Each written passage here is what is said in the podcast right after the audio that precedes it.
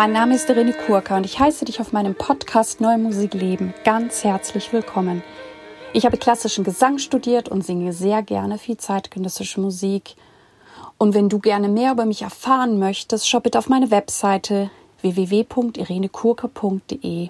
Dort darfst du auch gerne meine Newsletter abonnieren.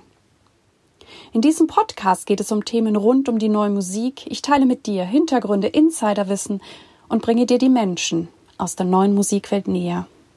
Ich bin Kooperationspartnerin der NMZ, der neuen Musikzeitung. Ja, wir sind gerade mittendrin in den Corona-Zeiten. Ich habe heute auch wieder ein, wie ich finde, sehr spannendes Interview für dich mit Moritz Puschke, der künstlerische Leiter der Internationalen Orgelwoche in Nürnberg. Ähm, das bedeutet mir persönlich ganz viel, weil ich ja dort groß geworden bin und eine starke Verbindung immer noch mit Nürnberg habe. Er wird euch erzählen, welche Lösungen er jetzt gefunden hat, um Corona-taugliche Formate umzusetzen. Des Weiteren gehört er mit zu dem Kernteam oder Gründungsteam des Festival Forum, wo sich ganz viele Festivalleiter zusammengeschlossen haben, um sich auszutauschen, was jetzt notwendig ist, um diese Festivals eben am Laufen zu halten, wie eben auch Gespräche mit der Politik geführt werden können. Das wird er euch auch noch alles in dem Podcast erklären, was da passiert und passiert ist und wo ihr euch da melden könnt, dass ihr gegebenenfalls, falls ihr auch ein Festival oder eine Konzertreihe habt, dass ihr da mitmachen könnt. Denn umso gebündelter auch die Festivals auftreten, umso besser. Ich wünsche dir alles Gute, lebe deine Musik, lebe dein Leben, bleibe gesund. Bis zur nächsten Folge, deine Irene. Und hier nun das Interview mit Moritz Puschke. Guten Tag, Moritz Puschke. Ich bin ganz froh, dass ich Sie heute in meinem Podcast begrüßen darf. Ja, hallo, herzlich willkommen sozusagen auch aus Berlin. Wunderbar, Berlin-Düsseldorf. Ähm, für meine Hörer würde ich mich erstmal noch mal freuen, wenn Sie sich noch mal kurz vorstellen, was Sie machen, wo Sie herkommen und was eben Ihre derzeitige Aufgabe ist. Also Moritz Puschke wurde ja schon äh, gesagt, noch 48 Jahre alt, äh, bald 49. Ähm, ich komme eigentlich aus Rheinsburg, da bin ich immer nur kurz gewesen, dann in Limburg an der Lahn ähm, aufgewachsen. Mein Vater äh, war und ist evangelischer Pfarrer, also im katholischen Limburg protestantisch aufgewachsen und dann aber nach Bremen gezogen, so zur siebten, achten äh, Klasse. Da habe ich dann Abi gemacht, da habe ich auch studiert Musik und Politik für das Lehramt, ähm, habe aber durchaus festgestellt beim Studieren, dass mir das äh, ja Freude macht, auch das Unterrichten. Es war ein hoher praktischer Anteil damals in äh, Bremen, habe da halt immer schon natürlich gesungen in Chören und in Bands gespielt und irgendwie lustige Musik ähm, gemacht, aber immer schon auch zu Schulzeiten, aber dann auch in der in der Hochschule, in der Uni immer auch schon irgendwie Musik organisiert, wie man damals so sagte, aber nicht als äh, mit dem Gewerk irgendwie eines Kulturmanagers oder professionell oder Marketing oder Distribution oder so, sondern einfach aus dem so aus dem Lameng raus einfach Spaß dran gehabt, irgendwelche kleinen Konzertreihen zu machen oder Schulkonzerte oder auch an der Hochschule. Genau, und dann wurde daraus aber irgendwie ein Berufsbild damals noch so Ende der 90er Jahre, so mit dem Fragezeichen, wird es überhaupt ein Berufsbild sein, wo man dann später mal Geld verdienen kann und so. War mir ganz egal. Auf jeden Fall habe ich nach dem ersten Staatsexamen dann gedacht, so, jetzt machst du mehr weiter im Bereich dieser Musikorganisation, Kulturmanagement und bin dann ähm, bei einem Vokalensemble, dem Alsfelder Vokalensemble, wo ich damals sang, was der Wolfgang Helbig äh, geleitet hat, was so ein, so ein, professioneller Kammerchor gewesen ist. Da wurde auf einmal der Job eines Geschäftsführers frei. Ich so, Gott, Geschäftsführer und so. Aber ausprobiert haben wir es. Lange Rede, kurzer Sinn, dann kam noch ein Job dazu am Bremer Dom damals, also bei der Hauptkirche in Bremen, wer die kennt, große Kathedrale, ganz viel Musik, ganz viele Konzerte, ganz viel eigene Sachen, aber auch ganz viel so Vermietung und mit Kooperation mit Festivals und so. Genau, der Job kam dann irgendwie auch so zu mir und dann, dann war ich da drin in dem Metier und ja, da bin ich auch heute noch und dann kam irgendwann zehn Jahre später, 2007, ähm, hatte ich dann irgendwie mit dem Deutschen Chorverband, der sich damals neu konstituierte, äh, zu tun und ähm, da wurde irgendwie eine Stelle frei als, als Projektleiter für das Deutsche Chorfest, also das große Meeting der Chöre und ähm, das habe ich dann auch gemacht. Das war in Bremen. Dann kam da die Geschäftsführung hinterher.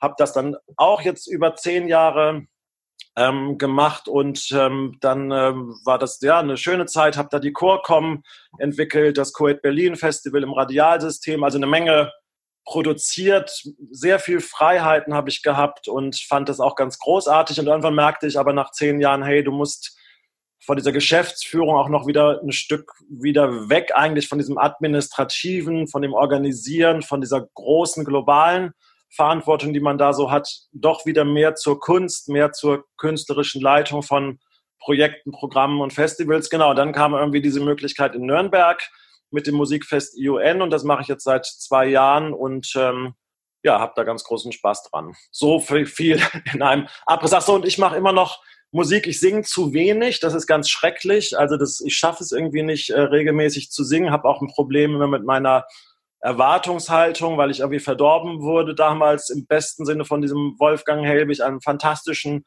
Chorleiter, wo wir so viel tolle Sachen gemacht haben.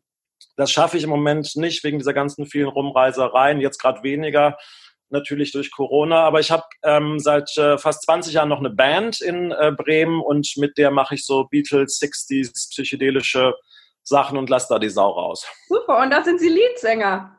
Nee, äh, da spiele ich die, äh, da spiele ich die Tasten, die Keyboards, Orgel, Fender Rhodes, Wurlitzer Piano, also all die ganzen schönen Tasteninstrumente aus der Zeit und äh, singe sogenannte Harmony Vocals. Also bei so Beatles-Geschichten, gerade den späteren, ist ja die Mehrstimmigkeit durchaus wichtig und das, äh, ja, das machen wir da auch in der Kombo mit großer Freude, aber nicht als Coverband, sondern irgendwie ja eigentlich Versuch mit dem Versuch sehr eigenständig zu sein, irgendwie sehr ja eigentlich sehr tagesaktuell zu sein und die Dinger ja so zu spielen, sie so zu interpretieren, sie so zu wenden, wie sie vielleicht heute äh, klingen würden. Das macht Spaß. Es ist eine Band ohne Website und ohne Agentur und ohne CD. Und seitdem wir das für uns klar haben, läuft die äh, witzigerweise ganz gut. Ja, interessant. Ja, ja. ja Voll genau. gegenläufig. Genau. genau. Aber ich finde es ja total spannend. Das heißt, Sie sind in das Musikmanagement, in das Organisieren reingekommen. Damals ja. gab es ja wahrscheinlich noch keinen Studiengang. Das kam später, nehme ich an. Ja, doch. Ich, aber ich weiß noch, weil ich irgendwie auch mit meinen Eltern dann so reden musste mit, mit dem Studium und Lehramt und diese, dieses Gefühl der Sicherheit. Also das, das haben meine Eltern mir jetzt gar nicht mit in die Wiege gegeben, so dass das jetzt irgendwie so stromlinienförmig sein sollte. Aber für mich war das dann irgendwie schon wichtig, wenn du da fünf, sechs Jahre studiert hast und, und eigentlich auch Spaß hättest haben können an dem Lehrer ähm, Job, dann wollte ich schon so ein bisschen genauer wissen äh, mit diesem Berufsbild Kulturmanagement und war dann mal in Hamburg damals. Da gab es schon einen Aufbaustudiengang an der Musikhochschule von, von dem Hermann Raue damals. Das war sehr, sehr praxisnah und dann habe ich mich nochmal beraten lassen von so einem Kultur, von der Kulturmanagerin damals aus Frankfurt und die hat mir, hat mir dann gesagt, ey, pass mal auf, wenn du äh, jetzt schon so viele Möglichkeiten hast, dich auszuprobieren und da schon so, so drin bist, dann lass das mal irgendwie mit diesem ganzen Studium und noch mehr, dann seh zu, dass du da weiter wächst und seh zu, dass du vielleicht in, in betriebswirtschaftlichen oder juristischen Fragen dich irgendwie noch ein bisschen weiter qualifizierst, aber die hat mir diesen Mut irgendwie mitgegeben, einfach drauf loszugehen und so. Ja, so, so, ist, das, so ist das, ja, so ist das bis heute, genau. Da entsteht ja ganz viel und auch gerade, weil Sie ja auch aus dem praktischen Musikmachen kommen, glaube ich, haben ja. Sie ein, ein gut, gutes Einfühlungsvermögen. Ja, wir sind jetzt gerade in ganz besonderen Zeiten, diesen Corona-Zeiten. Ja. Alles ist unsicher, man weiß nicht, was morgen ist. Und ähm, genau, Sie haben ja schon erwähnt, Sie haben die ION in meiner Heimatstadt Nürnberg. Ach so, ah ja, oh wow, cool. Genau, da bin ich groß geworden und ich habe auch als Kind so, so Kinderrollen an dem Opernhaus gesungen. Ah, ja. ja, ja, und die Oper ist ja gerade in einem, ja, also in einem total super Zustand. Ne? Ich hab, letzte Woche hatte ich mit der Johanna Malwitz gerade telefoniert. Die macht da echt einen super Job. War letztes Jahr auch mit, hat das Abschlusskonzert der IUN gemacht. Das war eine Koop mit der Staatsoper, haben wir das War Requiem äh, von Britain gemacht und die hat das, das super dirigiert. Vor allem hat dieses super vorher performt und erklärt und am Klavier und moderiert. Also das ist eine, eine Musikantin, also von der bin ich total begeistert, wie viele andere ja auch. Ne? Also ja, super. super. Ja, ich bin auch gerade ganz stolz auf Nürnberg und drücke natürlich auch für Kulturhauptstadt die Daumen. Ja, ja. Ja, das ist für die total schwer, ne? Also ähm, für den Hajo Wagner, die haben ein super Team da in, in Nürnberg, machen echt super Sachen, inszenieren das als als Stadt der Brüche und bekennen sich irgendwie zu der Vergangenheit, aber sagen past forward und jetzt sagen sie stream forward und die machen Musik in Höfen. Die versuchen natürlich jetzt in dieser letzten Bewerbungsfrist, die ist jetzt noch mal ein paar Wochen verlängert worden, jetzt trotzdem aktiv zu sein und Rezepte zu entwickeln. Das inspiriert mich übrigens ähm, auch dieser tolle Job, den die da machen. Großartig, großartig. Genau, mhm. das ist natürlich jetzt meine Frage. Äh, wie mhm. gehen Sie jetzt selber um mit der ION? Mhm. Was hat sich jetzt verändert oder wie ist jetzt das Corona-taugliche Konzept mhm. geworden? Ja, also es war Anfang März tatsächlich, glaube ich, meine letzte Dienstreise ähm, vor diesem sogenannten Shutdown. Die war nach Nürnberg. Da wollten wir eigentlich, hatten wir so ein Team-Meeting und wollten die ganze Planung für 2021 fertig machen, weil die Anträge mal wieder abgegeben werden mussten und so. Also ich war schon voll mit dem Kopf irgendwie in, in diesen letzten Zügen von 21 und dann sickerten an diesen, an diesen zwei Tagen, wo wir dann Klausur waren, sickerten so schön alle fünf Minuten diese herrlichen Neuigkeiten zu Corona. Und dann haben wir irgendwann auf Stopp gedrückt und haben gesagt, okay, wir machen jetzt mal unsere Tagesordnung ganz anders. Wir kümmern uns jetzt mal ganz direkt um 2020, denn der Festivalzeitraum ist ähm, Ende Juni, Anfang Juli, also nicht unmittelbar in dieser ersten Welle wie andere Festivals, ähm, aber in dieser, ja, in dieser zweiten Phase und ich merkte dann damals schon, okay, jetzt müssen wir mal genau gucken, was das bedeutet. Wir hatten gerade das Programm veröffentlicht im Februar, waren ganz stolz, tolles Programm, die Feedbacks waren auch ganz gut in der Presse, der Vorverkauf lief, so alles, wie man sich das so wünscht. Ja, wunderbar. Genau, und dann, und dann habe ich gedacht, okay, pass mal auf, mir war eigentlich da schon klar, Anfang März, das wird, ich war immer super schlecht in Mathe in der Schule, richtig schlimm schlecht aber das, das habe ich irgendwie kapiert mit diesem Hochrechnen und diesen ganzen Kurven und so. Da war mir klar, okay, das wird nichts. Das werden wir so nicht machen, aber wir werden das jetzt noch nicht sofort verkünden. Wir warten ab und ähm, überlegen uns aber parallel bei dem Festival Motto, was wir gewählt hatten für 2020, äh, ins Offene über Mut. Habe ich gedacht, okay, Kulturhauptstadtbewerbung past forward, wir ins Offene über Mut, Nürnberg in so einem neuen Zentrum Europas mit echt einer vitalen Szene und mit diesem besonderen Festival, was ja 1951 entstanden ist. Ne? Die Stadt war zu 95 Prozent platt. Das war ja die Stadt der Verbrecher, der Nazis. Alles platt. Und in diesen Ruinen ist dieses Festival entstanden. 50, 51. Die Orgel in St. Sebald, die ganze Kirche war komplett hinüber, aber die Orgel haben sie irgendwie wieder sozusagen instand gesetzt. Und dann haben die damals in Nürnberg 1951 international gedacht und haben das Ding Internationale Orgelwoche Nürnberg gedacht und damals schon mit Gästen aus Frankreich, Italien, England gedacht, wir müssen mit Musik irgendwie Völkerverständigung betreiben. Also höchst modern damals schon. Und das merkt man in Nürnberg bis heute. Da ist dieser Geist an diesem Festival international offen, Neues ausprobieren, mutig. So, und dann habe ich mir gedacht, okay, Alter, wenn du das ernst meinst mit Nürnberg, mit diesem Job, und das meine ich auch von der ersten Sekunde, weil es nicht so ein übliches Festival ist. Es ist eben nicht ein Agenturfestival, es ist nicht so ein Tourneefestival, sondern es ist ein Festival, wo die Künstler auch wissen, warum sie kommen, warum sie in diesen Kirchenräumen spielen. So, und dann habe ich mir gedacht, okay, das, das kann nur bedeuten, dass wir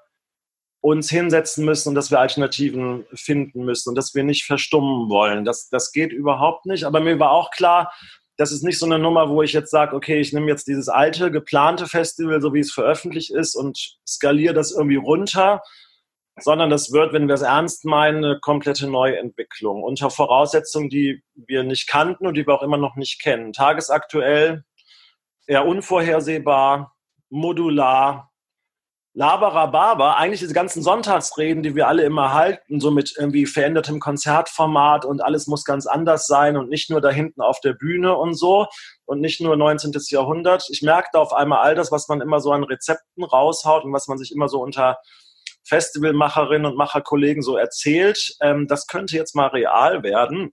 Und dann habe ich diesen Mut gefasst mit dem Team zusammen, zu sagen, wir entwickeln parallel eine, eine neue IUN. Und dann habe ich überlegt, wie wir das nennen und wie wir, wie wir, was eigentlich so das Zentrum ist. Und dann kamen diese ganzen Begriffe auf mit Social Distancing und immer Abstand. Und es ist allen klar, dass das wichtig ist und dass das notwendig ist und dass das basic ist. Aber mir war auch klar, dass Musik, dass Kultur eine andere Geschichte, eine neue Geschichte erzählen muss. Und das muss eine Geschichte sein, die was mit Nähe zu tun hat, die man unter anderen Voraussetzungen entwickeln muss, erfahren muss. Und deswegen haben wir das Festival jetzt nah bei dir genannt, haben es letzte Woche veröffentlicht und haben veröffentlicht ganz anders als sonst, nämlich nicht mit an dem Abend passiert das um wie viel Uhr und irgendwie da kannst du dir Karten kaufen, sondern wir haben eigentlich eine, eine Fläche zur Verfügung gestellt, einen Resonanzraum zur Verfügung gestellt, wo wir gesagt haben, wir entwickeln gerade was.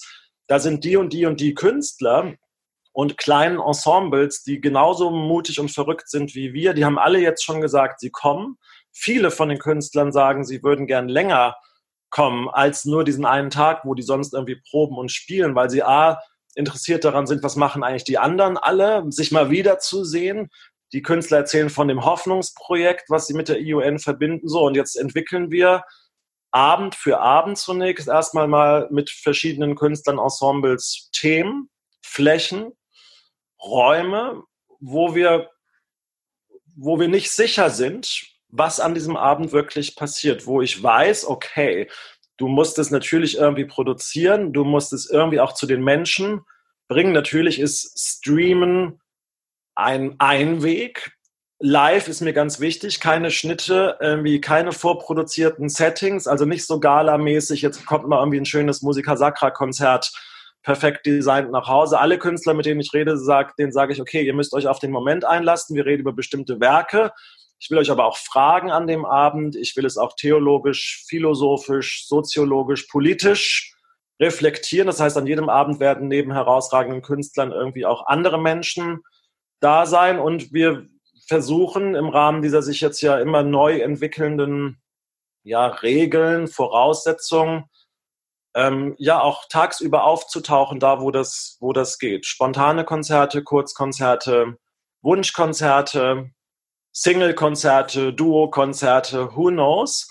Und ich habe irgendwie das Gefühl, dann erzähl, können wir nachher noch weiter, aber ich habe das Gefühl, dass das A, das möchte ich in diesen Corona-Zeiten auch sagen, dass das total Spaß macht, dass diese, dadurch, dass quasi alle Gesetze unseres Musiklebens ein Stück weit auch außer Kraft gesetzt sind, dass das Freiräume lässt, ganz anders mit Inhalten, mit Musik mit Gefühlen umzugehen als sonst und dass vor allem die Künstlerinnen und Künstler total Spaß drauf haben, sich so konzentriert darauf einzulassen und eigentlich, also in der Rockmusik würde man sagen, eigentlich so ein bisschen den Rock'n'Roll raushauen wollen, nämlich eigentlich sich nicht so festzulegen und eigentlich sich einzulassen auf, auf, eine, auf eine größere Zeit, auf eine, auf eine andere Dimension und auf eine große Überraschung, die da vielleicht an den Abenden passiert und auch auf den Mut zur Lücke. Also dass das eben, dass man auch sieht, okay, da, da ist irgendwie eben nicht, was ich eben schon sagte, nicht alles durchgestylt, sondern da gibt es auch Pausen, da gibt es Improvisation, da gibt es auch Fehler, hallo. Und darüber wird man vielleicht drüber reden und man fängt nochmal neu an oder stellt in dem Moment fest, ich habe ein Stück einstudiert für den Abend, wovon ich vorgestern noch glaubte, dass das zum Thema Freiheit von mir aus total cool ist und total passen würde, aber wo ich heute merke, weil vielleicht wieder welche Wahnsinnigen demonstriert haben oder weil irgendwo ein Ausbruch gewesen ist und irgendwelche Infektionszahlen wieder hochgegangen sind oder irgendjemand pleite gegangen ist, dass das, was ich mir vor drei Tagen zum Thema Freiheit überlegt habe, heute eigentlich nicht mehr stimmt. Ja, dann müssen wir irgendwie an dem Tag ein neues Programm entwickeln oder auch noch an dem Abend. So. Genau, das wäre jetzt meine Frage. Ich habe ja auch die Pressemitteilung gelesen, wo ja im Wesentlichen die die Namen stehen der Künstler, die bereit sind, da mitzumachen oder die vielleicht auch ein Instrument, eine Konstellation haben, wo, wo es gut möglich ist, ne? weil Chöre ist ja im Moment äh, sehr grenzwertig. Ja, ja. Ähm, oder einfach noch ungeklärt, ob das möglich ist. Ähm, und das heißt, ich stelle mir das jetzt so vor, ich, ich habe damit, also ich weiß, ich bin da dabei, ich überlege mir schon was, aber letztendlich weiß ich vielleicht bis ein, zwei Tage vorher nicht, was ich wirklich an diesem Tag mache. Ist das wirklich so? Ja, also natürlich so ganz so radikal ist es jetzt irgendwie auch nicht. Natürlich reden wir jetzt zum Beispiel mit, mit, äh, mit Elina Albach und Benedikt Christiansson und der Combo um sie herum, von der sie noch nicht wissen, ob der Philipp Lamprecht, der Schlagwerker, der ist irgendwie in Norditalien gerade auf dem Bauernhof.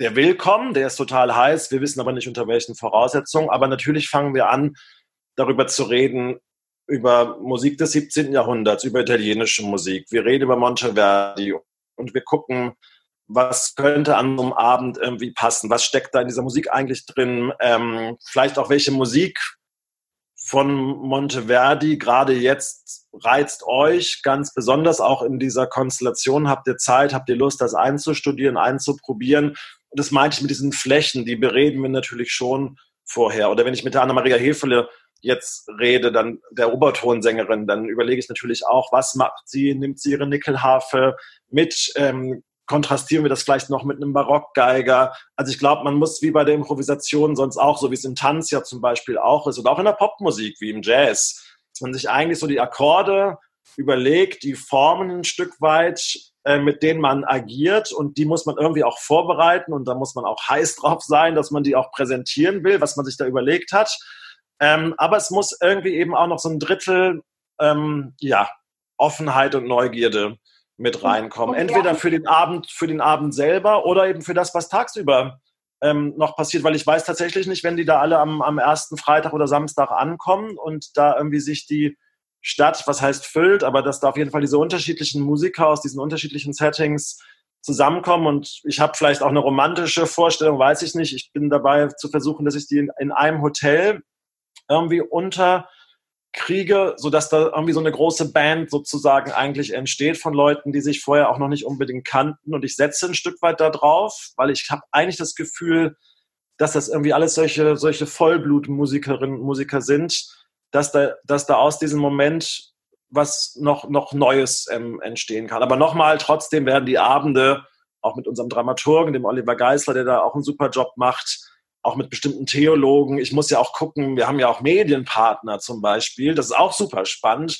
weil die sind normalerweise auch daran gewöhnt, dass sie ein halbes Jahr vorher irgendwie die Stücke kriegen und die Abläufe und ihre Live-Übertragung. Bei denen ist ja auch alles über den Haufen geworfen. Und gestern habe ich mit der Ulla Adamski-Stürmer vom Studio Franken wie lange telefoniert? Das dritte oder vierte Mal. Und ich merke richtig über diese verschiedenen Telefonate, wie die jetzt auch Lust kriegt, sich darauf einzulassen, mitzudenken. Also ich, ich hole sozusagen eigentlich auch Kreativität der Partner und auch Professionalität mit rein auf der Basis, dass die Lust haben, sich mit uns neu auszuprobieren und dann auf einmal sowas rauskommt wie, ja, wenn wir das hinkriegen, dann machen wir den ersten Abend, machen wir, machen wir ihn vier Stunden und wir machen ihn live ähm, im BR, in Bild und Ton. Ähm, genau, und jetzt habe ich wieder einen neuen Job seit gestern, diesen Vier-Stunden-Abend mir zu überlegen. Der aber auch, genau, der aber auch eine, eine, eine große Chance hat, weil er sich eben nicht verdichten muss und weil wir über Gespräche, Moderationen hinterfragen, auch verschiedene Räume, auch in der Kirche nochmal ganz anders ausleuchten, bespielen können. Vielleicht können wir auch mal raus auf den Hof gehen und mit so einem Schlagwerker wie dem Philipp da irgendwie draußen irgendwas machen. Also so, Sie merken also schon, in die Richtung wird das. spannend, dass da wirklich auch, wie Sie sagen, Kreativität entsteht. Wie ist das dann für die, für die Zuhörer, Zuschauer? Wann weiß ich, was an dem Abend kommt oder ist es überraschend? Ja. Ja, also wir werden auf jeden Fall diese neuen Abende, ähm, die werden wir von den, von den Themen und auch von bestimmten Hauptwerken und von den Mitwirkenden, das werden wir irgendwie im Juni, also irgendwie rechtzeitig vorher veröffentlichen. Und natürlich sagen wir, wo man das im Netz bekommen kann, was der BR macht, was die NMZ Media ähm, macht, die uns ja total mithilft dabei, was wir selber wo übertragen. Also dass wir erstmal diesen digitalen Weg klären, wo, wo kriegt man das alles? Und dann ist der zweite Part, der sich jetzt eben entwickelt, wo man ja nun merkt in unserem föderalen System äh, mit diesen neuen Obergrenzen und den vielen Gesundheitsämtern und den vielen Behörden, irgendwie soll darüber diskutiert werden, wie sogenannte Öffnungen unter welchen Voraussetzungen möglich sind. Ähm, wir gucken total auf die Gottesdienste. Seit ähm, Sonntag laufen in Bayern und den meisten anderen Bundesländern die Gottesdienste wieder mit der Publikum mit Mitwirkenden sozusagen, mit, ähm, mit Gottesdienstbesuchern. Die Erfahrungen interessieren mich natürlich total, weil ich dann eben schauen will, wie geht das da? Wie kriegen das mit den Hygienevorschriften hin? Wie kriegen die das mit Schlangen ähm, sozusagen um kurz vor zehn an der Außentür ähm, hin? Und ja, das, das müssen wir dann auch wieder tagesaktuell gucken. Kriegen wir ein Publikum rein? Ähm, wie machen wir dafür eine Distribution? Weil ich kann nicht einfach sagen, hey, pass mal auf, wir spielen hier jeden Abend ein cooles Konzert und vielleicht auch noch Tageskonzerte in Kurzform und kommt mal alle und fühlt euch frei. Es ist Quatsch. Ich muss natürlich dafür sorgen, dass ich das so ankündige im Netz oder auch vielleicht machen wir einen lustigen Bauchladen, mit dem wir durch Nürnberg laufen. Ich muss vorher klären, wer kommt in diese Konzerte und derjenige muss auch wissen, er hat dann den Zutritt zu einer bestimmten Uhrzeit und kann unter den gegebenen Voraussetzungen und Maßnahmen ein Stück weit mit einem sicheren Gefühl dann auch in diese Kirche reingehen. Vielleicht noch ein Wort zu den Kirchen. Das war für mich der zweite Ansporn, wo ich mir dachte, okay, das ist auch betriebswirtschaftlich und logistisch ein Vorteil, den wir in Nürnberg haben, weil wir eben so verfasst sind, dass wir in den Kirchen, die ja ganz toll sind in Nürnberg, spielen und dass ich jetzt eben nicht für zigtausende von Euro irgendwelche Philharmonien oder Konzerthäuser mieten muss, sondern die Kirchen sind unser organischer und natürlicher Partner in diesem Festival. Und, und also erstmal können die zum Thema Hoffnung und Mut und Zuversicht und Trost haben die irgendwie eine Kompetenz.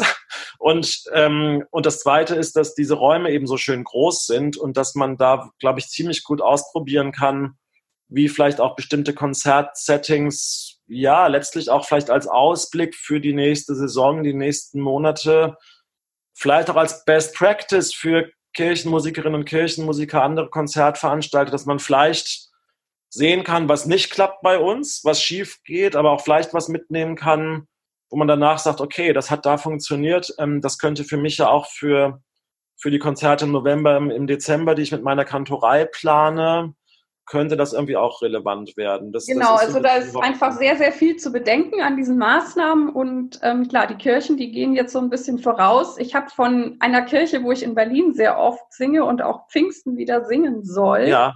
gehört. Die haben jetzt auch am Sonntag zum ersten Mal eröffnet und die haben das so gemacht, dass die Leute sich tatsächlich anmelden mussten, wer in den ja. Gottesdienst kommen wollte.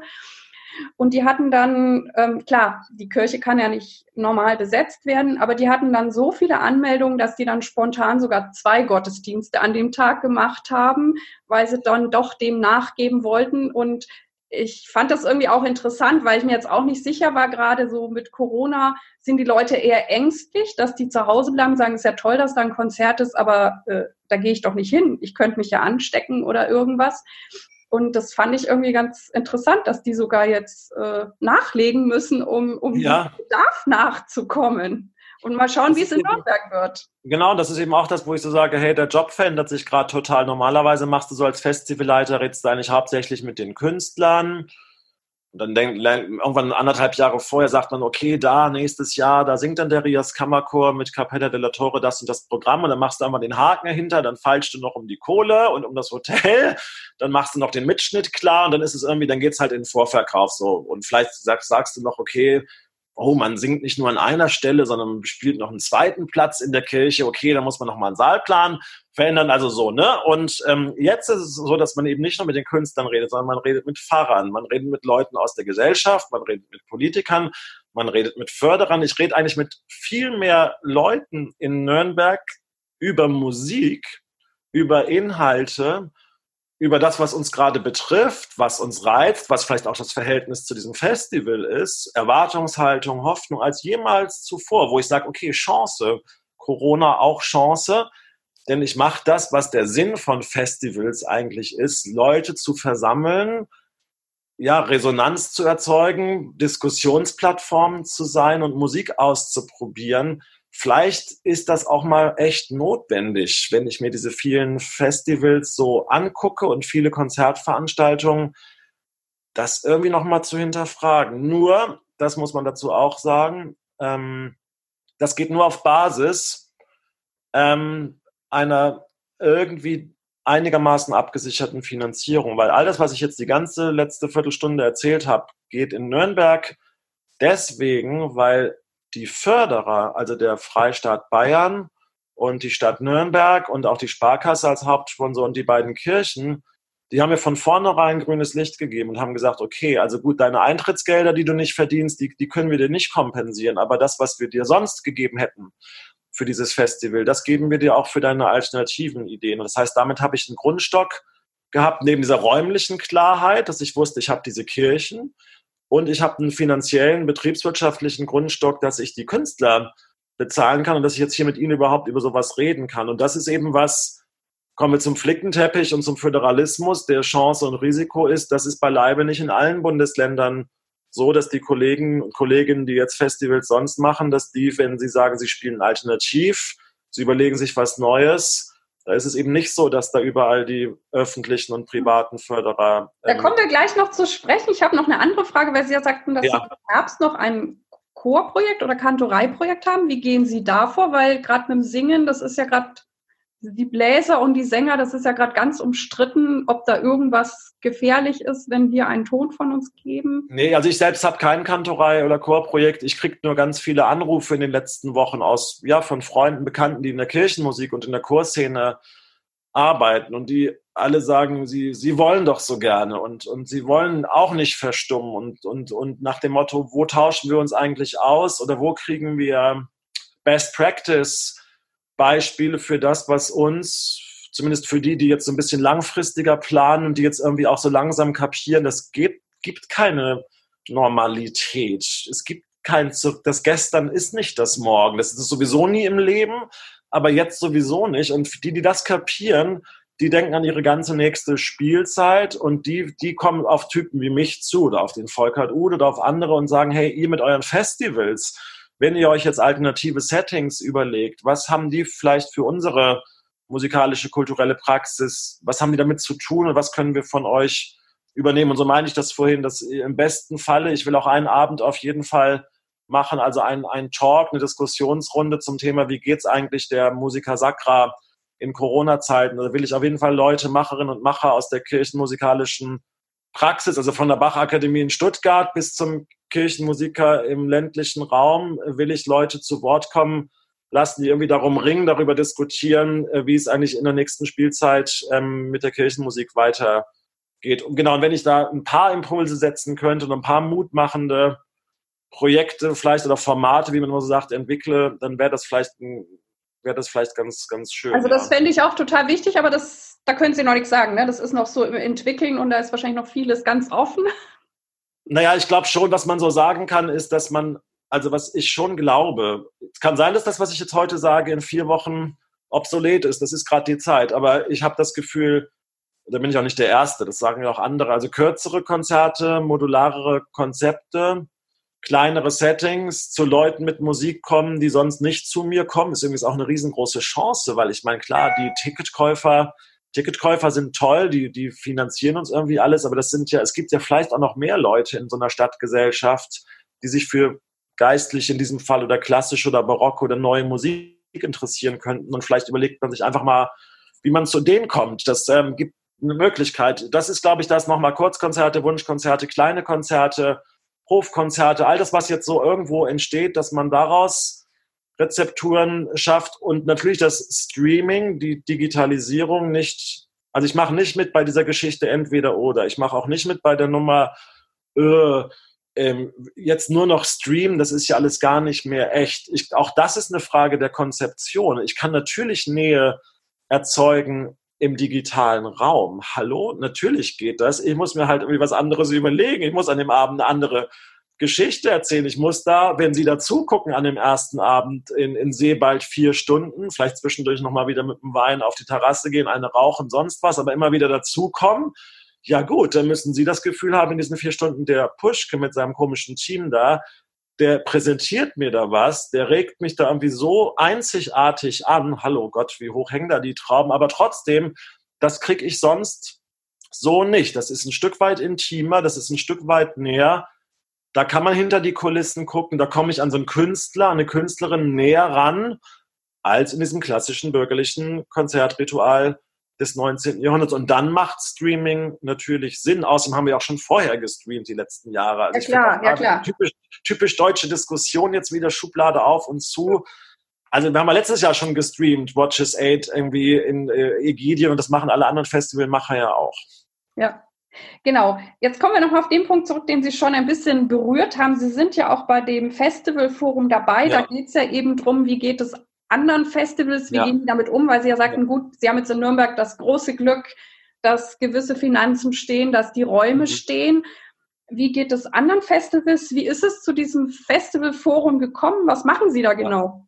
Also, das ist eigentlich ganz, das ist grandios, rührend und kräftigend, ähm, was da passiert. Der Tobias Wolf, der, ähm, der geschäftsführende Intendant der äh, Händelfestspiele in Göttingen, der hat damit den Startschuss ähm, gemacht. Dann kam der Volkert Ude ähm, dazu, die Christina Siegfried. Also es gab so eine Kerntruppe von Leuten, die gesagt haben, wir müssen uns irgendwie solidarisieren. Und dann ging das irgendwie wahnsinnig schnell. Dann kriegte ich da zwei Tage später die Einladung zum ersten Zoom-Meeting und dachte erstmal, okay, Festivalmacherinnen und Macher, so unter uns, so hatte ich auch schön Vorurteile, irgendwie, okay, diese ganzen Typen irgendwie mit ihren, diesen ganzen Intendanten, Klüngel.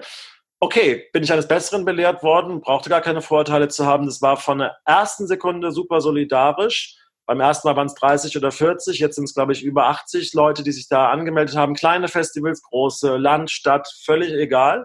Das heißt, also jeder, der noch dazu stoßen möchte, kann sich bei Ihnen melden. please, ja, feel free, you are welcome. Kommt Super. dazu. Je größer, das Ding, je größer, das Ding, wird und je diverser und verrückter, desto besser. Da kann man einfach auf der Website drauf gucken. Ähm, wenn man da mit, seiner, mit seinem Festival oder seiner Konzertreihe noch nicht steht, dann äh, Mail hinschreiben, ist alles irgendwie jetzt veröffentlicht, ging im Ruckzuck, auch mit der Website. Aber was das Kräftigende daran ist, was das Coole ist, dass eben es wahnsinnig schnell und unbürokratisch zu einem ziemlich, ja, ziemlich super ja, Forderungskatalog oder Handlungsanweisung oder Arbeitshilfe für die politischen Entscheiderinnen und Entscheider gekommen ist. Es ist echt der Tobias Wolf ist da, der macht da einen super Job und die anderen, die da im, im Sprecherrat sind, ähm, auch. Aber wir alle miteinander konstruktiv zu gucken, was sind die Top-Themen, Arbeitshilfen schaffen, Papier schaffen, was nicht labert, was irgendwie nicht so ein Feuilleton-Scheiß ist, sondern was auf den Punkt geht, was Politiker verstehen. Wer weiß, wenn, er, wenn man Kulturpolitik macht, weiß man leider, okay, eine DIN A4-Seite am besten, höchstens zwei DIN A4-Seiten, persönliches Gespräch, Stück weit betroffen, Stück weit dringend, Stück weit, das hat was mit deinem Wahlkreis zu tun, Schwester oder Bruder. Da hier geht's nämlich, hier geht's ran. Stück weit zu sagen, Festivals sind A, was Besonderes, B, wirken aber in die Breite, C, engagieren sich so, weiß nicht, 80, 90 Prozent die solo selbstständigen, freischaffenden Künstlerinnen und Künstler, über die ihr jetzt hier alle redet. Und sie sind quasi am Puls der Zeit, ähm, dran und wissen, wie der Musikmarkt läuft. Das sind Juristen, das sind Betriebswirte, das sind Künstler und das sind alles Leute, die mit öffentlichen, privaten Förderungen, Stiftungen und verschiedenen Modellen sich auskennen. So. Und ähm, das hat irgendwie dazu geführt, dass es relativ schnell dieses erste Forderungspapier gab, was auch jeder irgendwie dann für sich gebraucht hat. Also es ist irgendwie wie so eine Toolbox. Nimm es, copy and paste, welcome und hau es raus, schreib deine Abgeordneten ran, telefonier, sag hier, pass mal auf, ich bin nicht alleine, wir sind in diesem Netzwerk und hier stehen ganz konkret Dinge drin, die ihr jetzt in euren Diskussionen einfach nur umsetzen müsst, dann verbessert ihr die letztlich die Möglichkeiten und erhöht die Chancen, dass diese ganze Szene irgendwie nicht kopfheister geht. Und das sind solche ganz pragmatischen Geschichten wie Bewilligungszeiträume verlängern, Fehlbetragsfest äh, zu Festfinanzierung machen, Spenden unkompliziert anrechnen lassen, dass man auch Geld, was man vielleicht jetzt bekommt, Solidaritätsknete von irgendwelchen netten Spenderinnen und Spendern, dass man das eben nicht am Ende des Jahres wieder zurückzahlen muss, dass man das mitnehmen kann, dass man in die Lage versetzt wird, das zu tun, wofür wir irgendwie ja wohl dann doch da sind nämlich gute Musik zu machen, Alternativen zu entwickeln und eine neue Geschichte zu erzählen. Und das, das klappt. Okay, also wir empfehlen allen Festivals, sich bei Ihnen zu melden, dass die Gruppe noch größer wird. Und, genau. und dann ist das Gute eben mit diesen Forderungen an die, an die Politiker zu treten. Ich weiß, Sie haben ja auch viel mit Politikern in ja. Bayern, glaube ich, gesprochen. Ähm, ja. ja, also es, das ist einfach so, dass das ähm, kann ich irgendwie offen so sagen. Es gibt in Nürnberg, das ist sicherlich auch dieser Geist der Kulturhauptstadt, gibt es eine, ähm, eine fantastische Kulturpolitikerin. Jetzt egal, ob man die Partei nun gut findet oder nicht, aber die Julia Lehner, die ist jetzt seit gestern auch noch Kulturbürgermeisterin in Nürnberg, die featuret diese Kulturhauptstadtbewerbung und ja, der habe ich einmal gesagt, pass mal auf, ich bin nicht nur IUN, sondern ich mache irgendwie auch Musikpolitik, Kulturpolitik, wenn du irgendwas von mir brauchst, irgendwie Hilfe in dieser Situation, da habe ich was anzubieten. So, und da habe ich das so gemacht. Und dann kam irgendwie, habe ich die Papiere ihr weitergeleitet, die wir da entwickelt haben in dem Festivalforum. Und dann hat sie auch gesehen, parallel, der macht auch was mit der IUN, worüber wir eben gesprochen haben. Der will der will irgendwie nach vorne, der will nicht verstummen, der geht nicht in die Defensive. Und dann hat ihn letzte Woche Mittwoch äh, angerufen, ob ich am Donnerstag ähm, nach München kommen könnte um 11.30 Uhr zu Herrn Söder, ähm, weil der dort mit seinem, mit dem Teil seines Kabinetts und anderen Kulturschaffenden, Expertinnen Experten darüber reden will, wie das nächste Paket aussieht, was die wichtigsten Forderungen sind.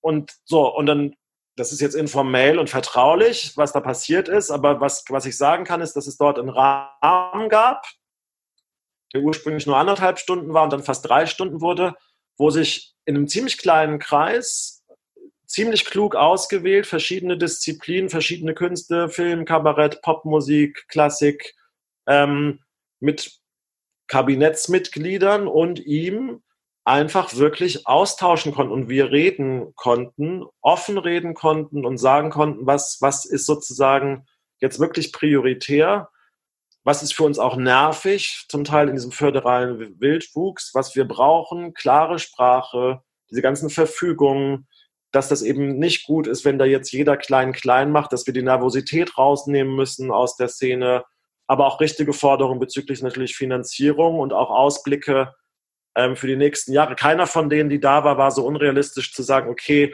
das wird jetzt irgendwie alles genauso wie früher und wir fordern und wir fordern und wir fordern nur.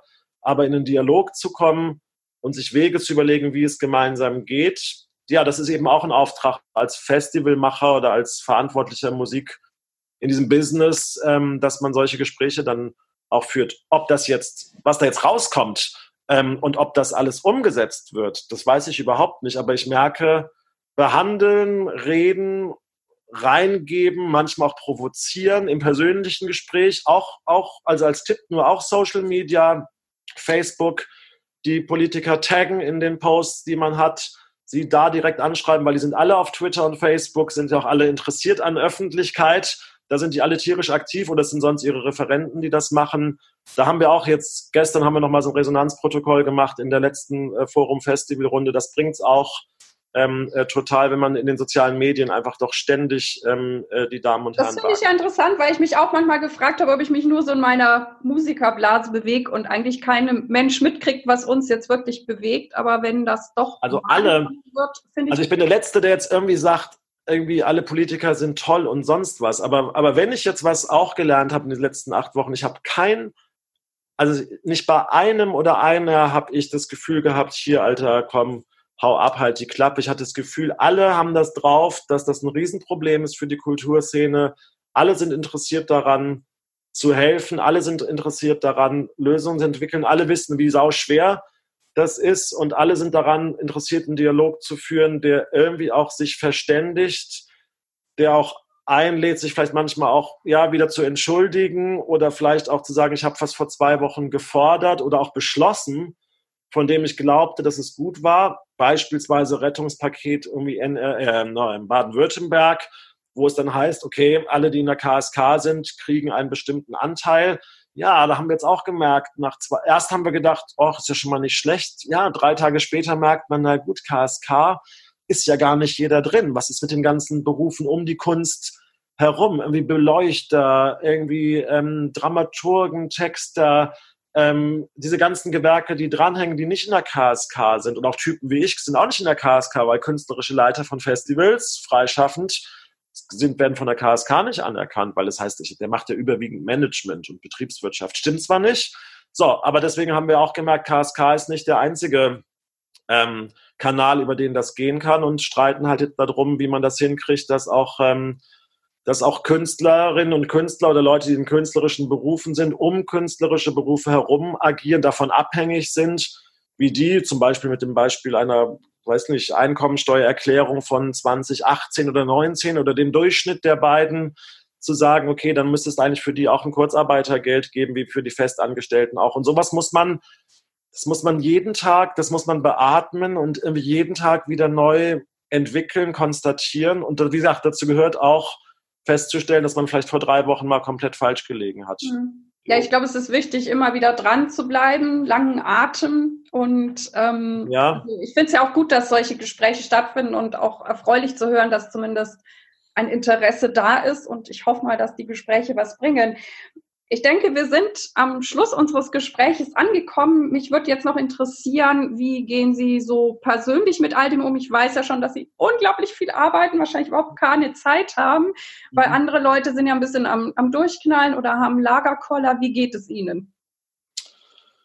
Ähm, ich sag, ähm, also physisch äh, gut, weil ich das, das Glück habe, ähm, dass ich mit meiner Familie irgendwann vor neun Jahren hier in Berlin die Innenstadt verlassen habe und wir ein Stück weiter draußen wohnen und irgendwie ich joggen kann morgens und dass ich irgendwie so das Gefühl habe, ich habe so eine persönliche Freiheit, weil ich irgendwie Natur spüren kann. Ähm, und das ist für meine Physis gut. Psychisch sage ich immer wolkig mit Aufheiterung. Es gibt Tage, da ist man total verzweifelt. Ähm, wir haben auch irgendwie schon Selbsthilfegruppen mit anderen Kulturmacherinnen und Macher. Das ist auch toll dass man dann auch, das kam, kam auch aus diesem Festivalforum raus, dass man auf einmal merkt, ach, da sind vielleicht drei, vier, mit dem auch im kleinen Kreis nochmal einen Zoom per Rotwein macht und man ein bisschen heulen kann oder mal ja. irgendwie ein bisschen sagen kann, was alles daneben geht. Ja, machen wir sonst auch nicht. Also auch wieder so ein Ding, was vielleicht erst so eine Krise ähm, ermöglicht. Naja, und dann ist es schon so, dass für mich, ich lebe total davon, dass ich mit Menschen live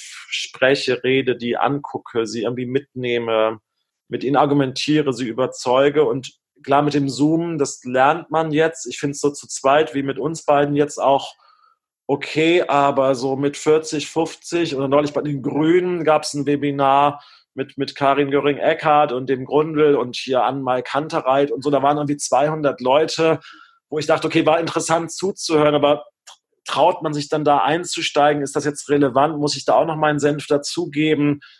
Und, und es ist einfach auch so von der Rhetorik, von der ganzen, von der, die, die an, der körperlichen Anstrengung und auch der psychischen, ähm, ist das irgendwie belastend, irgendwie nur, nur über diesen Bildschirm miteinander ähm, zu kommunizieren. Und ähm, ja, und ansonsten muss ich sagen, klar, das mit Nürnberg, das ist, das ist was, was mich, das merkt man auch beim Sprechen, was mich irgendwie ähm, aufrichtet das mit meiner Band in Bremen, da, davon lebe ich zum Glück nicht, aber es sind zwei Musiker in meiner Band, die sind, ähm, das ist der klassische Fall, Solo, selbstständige, freischaffende Popmusiker, bisschen unterrichten, verschiedene Bands.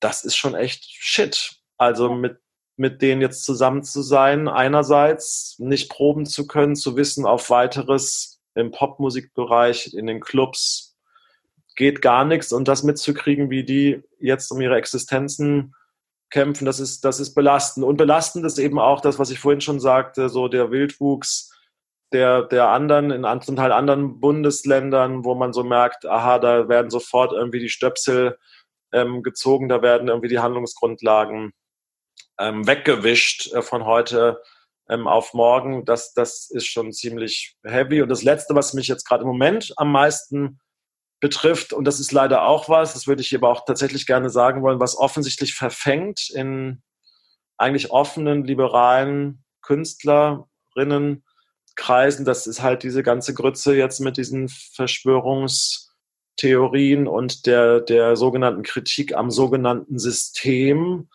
wo ich mir so denke, okay, no, jetzt auch das noch, dieser Energieaufwand, mit solchen merkwürdigen Gruppierungen jetzt, wo irgendwie sich ganz, ganz krude, explosive Gemische irgendwie zusammenbräuen und wo ich merke, gerade die, das ist ja auch psychologisch erklärbar, denen es besonders schlecht geht, denen die Auftrittsgrundlagen, die Existenzgrundlagen entzogen werden, auch aus dem Bekanntenkreis. Einige ähm, ähm, sind irgendwie so labil, dass sie sich zum Teil fangen lassen von diesen kruden Theorien, wo ich mir denke, hoffentlich kommt ihr da nicht in eine Abwärtsspirale, aus der ihr schwer wieder rauskommt. Und deswegen ist es so wichtig, sich zu engagieren, weil nochmal, wenn, wenn man sagt, dass die, dass die Kunst, dass die Kultur, System mag ich nicht, aber wenn sie relevant ist und wenn sie gute Geschichten erzählen soll und wenn wir sie wirklich brauchen, dann müssen wir die kleinen und großen Künstlerinnen und Künstler irgendwie befähigen, das zu machen, was sie eigentlich am besten können, nämlich, nämlich Musik und Kunst zu machen.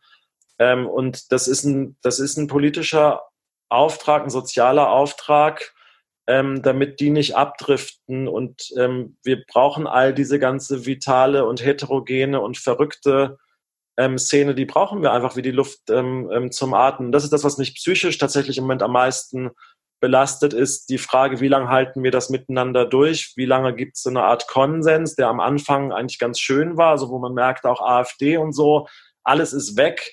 Wir sind mal an einer Stelle irgendwie gesammelt, haben eigentlich jetzt irgendwie so einen Erfolg, finde ich, haben auch im Gegensatz zu anderen Ländern nicht alle Freiheiten aufgeben müssen. Ganz viele und das ist ganz schrecklich, aber eben auch nicht alle. Und ich merke eben jetzt gerade, vielleicht liegt es auch daran, dass ich jetzt gerade so nah dran bin am Festival machen und auch am politischen Geschäft, dass ich eigentlich merke, jetzt, jetzt könnte man und muss man diese Gelingensbedingungen schaffen. Jetzt muss man dranbleiben in dieser zweiten Phase und, und mutig bleiben. Und dafür brauchen wir alle. So, und äh, das ist das, wo ich ein bisschen Schiss habe vor den nächsten Monaten, ob wir, ob wir als Gesellschaft, auch als, als Kulturschaffende, als Macherinnen und Macher ähm, zusammenbleiben, ob wir solidarisch bleiben. Mhm. Ja, ich wünsche mir das natürlich auch sehr, so, so wie Sie. Und ich hoffe natürlich auch, dass zumindest die, die den Podcast hören, da natürlich mitgehen und mitmachen. Ähm, ja, ich, wir werden, wir wissen es im Moment nicht. Das ist natürlich nee. Nein. Kein so ein schönes Ende von diesem Podcast. So nein, nein, aber nein, nochmal, aber das, was wir nicht wissen und das, was nicht vorhersehbar ist, ist aber auch was, was man gestalten kann, wo man Einfluss nehmen kann, wo man kreativ sein kann, wo, wo wir auch gefragt sind, wo, wo, wo wir mündig werden können. Und nochmal, dass die Chancen sind auch jetzt noch größer. Und man es ist halt die Frage, ich glaube halt an diese freiheitlich-demokratische Grundordnung und ich glaube an die freie Meinungsäußerung. Wenn man das tut, dann hat man als Künstler, als Künstler eine Chance. Und dafür nochmal, da bin ich vielleicht naiv, aber auch die Verbände, die Institutionen, die verschiedenen Parteien, die sich ja überhaupt nicht einig sind, das ist überhaupt keine Front, die sich einig sind. Wir haben diese ganzen vielen Kontakte und es gibt viele Leute, die eigentlich jetzt auf uns zählen und die uns auch hören. Und ich finde, da hat man eine Verantwortung als Musiker, als Künstler, die man jetzt auch wahrnehmen kann. Und wir müssen dafür sorgen, dass wenn man diese Verbände, wenn man die Institutionen, wenn man die, die die Spitzen in der Kommunikation auch jetzt stärkt mit seinen Anliegen, mit seinen Forderungen, dann haben wir jetzt eine Chance dafür zu sorgen, dass das am Ende eine neue Erzählung gibt, dass es was Positives ist und dass wir ein Stück weit am Leben bleiben und vielleicht wirklich, wie ich vorhin auch sagte, neue Dinge entwickeln können und auch Sachen schaffen können, Songs schreiben können, Festivals bauen können, Lieder singen können, die wir vielleicht vorher nicht gesungen haben. Und ich finde, das ist dann trotz allem am Ende auch was Mutmachendes. Ja, da sehe ich jetzt auch die Chancen. Also ich fand das Gespräch auf jeden Fall sehr spannend, sehr informativ, auch wirklich mal so, wie es den Festivalleitern geht. Und ich finde es absolut großartig, dass Sie diese ne, Forum Festival gegründet haben. Ich wünsche Ihnen erstmal gutes Gelingen für alles und Danke. ja, wir werden sehen, wie es weitergeht. Vielen, vielen Dank. Hoffentlich auf bald live. Wo auch immer in Nürnberg. Ja, gerne. Ciao.